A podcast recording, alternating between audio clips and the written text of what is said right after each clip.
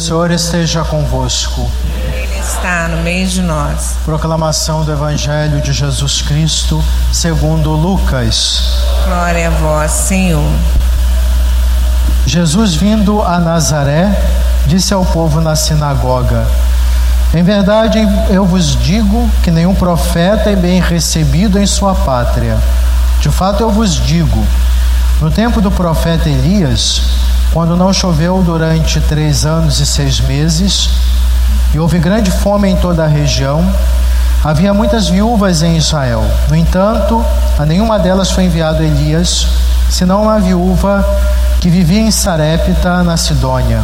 E no tempo do profeta Eliseu, havia muitos leprosos em Israel. Contudo, nenhum deles foi curado, mas sim Naamã o sírio. Quando ouviram essas palavras de Jesus, todos na sinagoga ficaram furiosos. Levantaram-se e o expulsaram da cidade. Levaram-no até o alto do monte sobre o qual a cidade estava construída, com a intenção de lançá-lo no precipício. Jesus, porém, passando pelo meio deles, continuou o seu caminho. Palavra da salvação. Glória a vós, Senhor. Caros irmãos e irmãs em Cristo, segunda-feira, terceira semana da quaresma, terceira etapa de caminhada, de conversão rumo à Páscoa do Senhor. A palavra de Deus hoje recorda a cada um de nós, o próprio Jesus nos diz isso, que geralmente os profetas não são bem acolhidos, são rejeitados. E muitos milagres, sinais da bondade de Deus não acontecem por causa do endurecimento de nosso coração de nosso fechamento. Nós temos na leitura hoje uma, um longo trecho que narra para nós o favor de Deus na vida de Naamã, general, o rei da Síria, estava leproso. Precisou primeiro se libertar do orgulho. Ficou sabendo através da esposa que existia um grande profeta em Israel, na Samaria.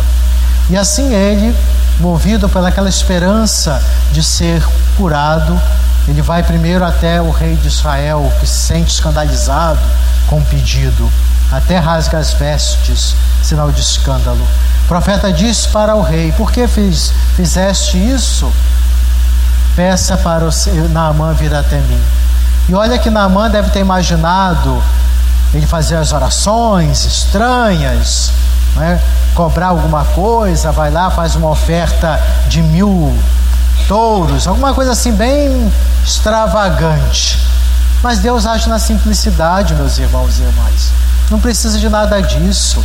Essas superstições que às vezes crescem por aí, correntes de orações, esse, não tem sentido um católico se deixar levar por isso. É a palavra do Senhor, a mensagem dele, transformadora, a simplicidade da vida de fé que o Senhor espera de nós é confiança, é vencer o orgulho, é acolher a Sua palavra. Vamos parar com essas superstições malucas, com certas promessas, que Deus não quer isso, não. Quer que a gente viva na fidelidade, no compromisso com o reino. O profeta simplesmente disse para ele: mergulhe sete vezes o Rio Jordão. Ele ficou indignado. Tem tantos rios na Síria, que é só, só no Jordão. Mas é um gesto de confiança que é solicitado ali e de quebra do orgulho para que o milagre acontecesse na vida de Naamã. Também que ele tinha servos bem mais conscienciosos, que chamou a reflexão. Se fosse uma coisa difícil a pedir, o senhor não faria? Quanto mais algo simples. Como Deus às vezes nos pede coisas simples para sermos curados, libertados.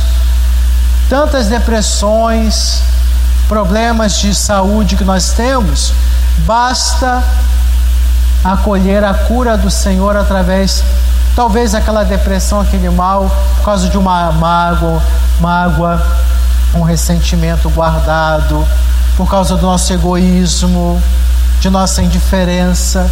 Libertando-nos disso, somos curados. Então o profeta Naamã mergulha no Rio Jordão, é curado e reconhece como único e verdadeiro, verdadeiro Deus o Deus de Israel, nosso Deus, nosso Senhor. Como vamos saber o que Deus quer de nós? Precisamos escutar, prestar atenção. Temos a palavra do Senhor proclamada, magistério da igreja. Às vezes o Senhor coloca profetas nossa vida, nossos irmãos de caminhada, para nos ajudar a refletir como foram instrumentos de Deus os servos que acompanharam o profeta Naamã. Se ele tivesse prestado atenção, refletido, ele teria perdido a oportunidade de ser curado. Como muitas vezes perdemos a oportunidade pela nossa arrogância. Não gosta, não queremos ouvir ninguém. Quem é fulano para dizer alguma coisa para mim? Às vezes na simplicidade, muitas vezes, a sabedoria de Deus está nos simples nos humildes. Os doutores, os com diploma, estão contaminados pela arrogância, não têm sabedoria. Pode ter inteligência, mas sabedoria não tem. Então veja, prestamos muita atenção os profetas que o Senhor coloca em nossa vida. Aproveitando essa reflexão sobre a rejeição, a falta de discernimento, Jesus lembra justamente o episódio de Naamã e também de Elias, para dizer: Deus, ele não está circunscrito a certas normas e esquemas humanos. Para o povo de Israel, o povo eleito, Deus só faria milagres para eles e não para os outros. Deus não age assim. Ele curou Naamã, tinha tantos, muitos leprosos certamente ali, foi o estrangeiro Naamã que Deus curou. Elias foi enviado a uma viúva de Sarepta, não judia. E ali ele ficou um tempo. Ali aquela viúva que acolheu, não faltou alimento para ela e seu filho. Claro que com essa palavra, Jesus encontrou a raiva da arrogância, da prepotência dos que estavam na sinagoga, numa igreja como às vezes as pessoas reagem de uma forma equivocada diante que o padre fala, quando alguém alerta: ah, não é o que eu gosto de ouvir, não é o que eu quero ouvir. Onde, onde, nós, onde já se viu pensar numa igreja do que eu quero ouvir? É a igreja do que eu preciso ouvir. É o profeta, a profecia da igreja a mensagem de salvação, para que a gente se converta, mude de vida. Então a gente precisa primeiro não ficar com essa mentalidade hoje, logo, logo na murmuração. Ah, não gostei, não vou mais que esse padre falou, que esse bispo falou, que esse coordenador falou. Reflita. Se não tem muito, não muito a ver o que disse, como recorda a sábia orientação de São Paulo.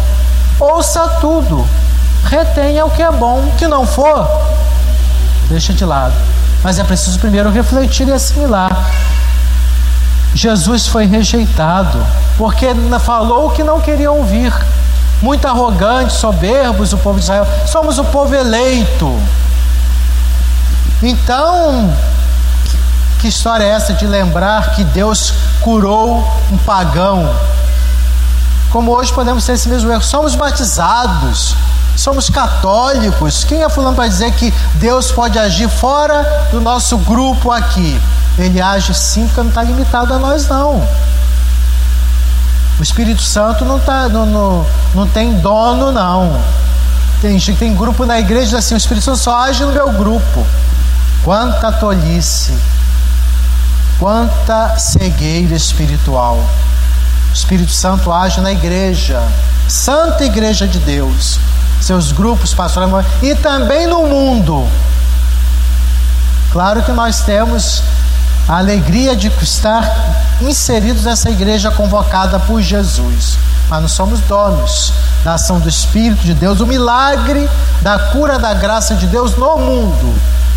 Então é preciso ter esse cuidado. Então Jesus falou o que eles não queriam ouvir.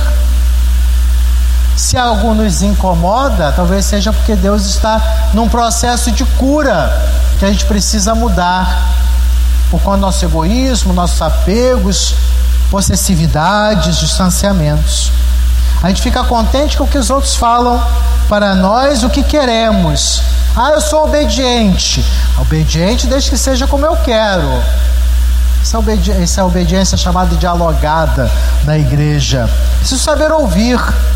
Às vezes o Senhor coloca instrumentos na nossa vida para que aprendamos a refletir e tomar rumos melhores. Estamos prontos para ouvir o que não queremos? O que não desejamos? Claro que a gente tem que refletir, analisar tudo, ponderar diante do Senhor na oração. É difícil, mas às vezes Deus não atende nossas vontades, não. Ele atende aquilo que precisamos. É difícil, não é?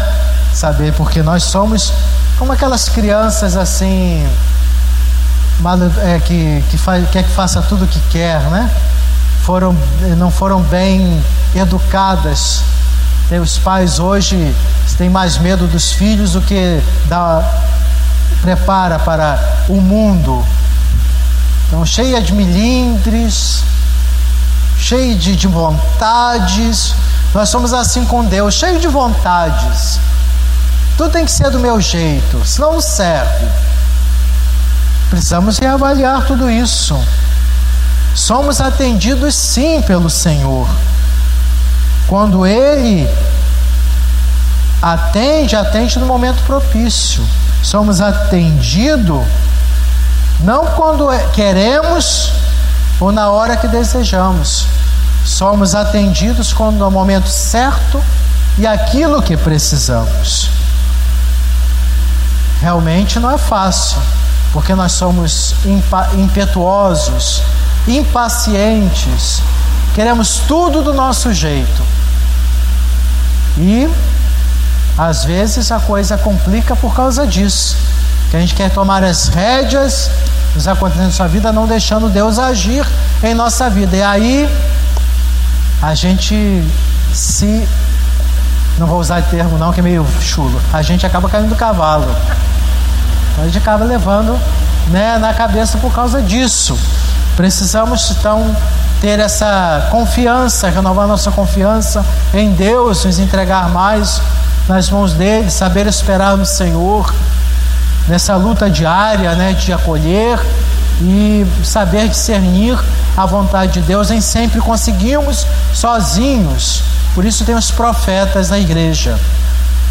E profeta não é só aquele que fica falando de política, não, também, mas que aquele que, em nome do Senhor, empresta sua boca para falar de todas as realidades da nossa vida, todas as questões existenciais, que passa pela política, pelos relacionamentos, pela vida religiosa, pelos pela, é, nos aspectos que referem às escravidões do mundo. São muitas questões. Verdadeiro profeta que age em nome do Senhor. E cada um de nós, pelo batismo, somos. E precisamos pedir muito ao Senhor força e coragem para cumprir a nossa missão profética nesse mundo. Estar preparados para as rejeições. E que não aconteça nós mesmos nos, feche, nos fechando a graça de Deus, não acolhendo a voz profética da igreja no mundo. Reflitamos, aprendamos que o Senhor, Ele age na sua sabedoria infinita para o nosso bem e acolhamos, mesmo que não seja aquilo que esperaríamos, acolhamos a, a ação de Deus, a vontade de Deus, porque sabemos sempre é melhor. Amém.